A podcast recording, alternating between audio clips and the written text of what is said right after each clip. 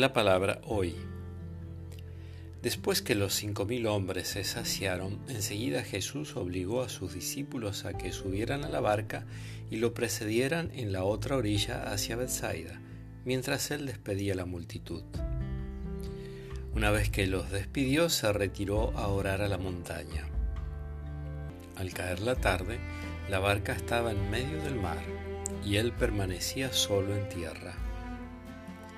Al ver que remaban muy penosamente porque tenían viento en contra, cerca de la madrugada fue hacia ellos caminando sobre el mar, e hizo como se pesara de largo. Ellos al verlo caminar sobre el mar pensaron que era un fantasma y se pusieron a gritar, porque todos los que habían visto estaban sobresaltados.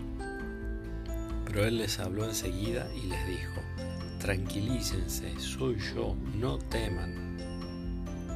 Luego subió a la barca con ellos y el viento se calmó.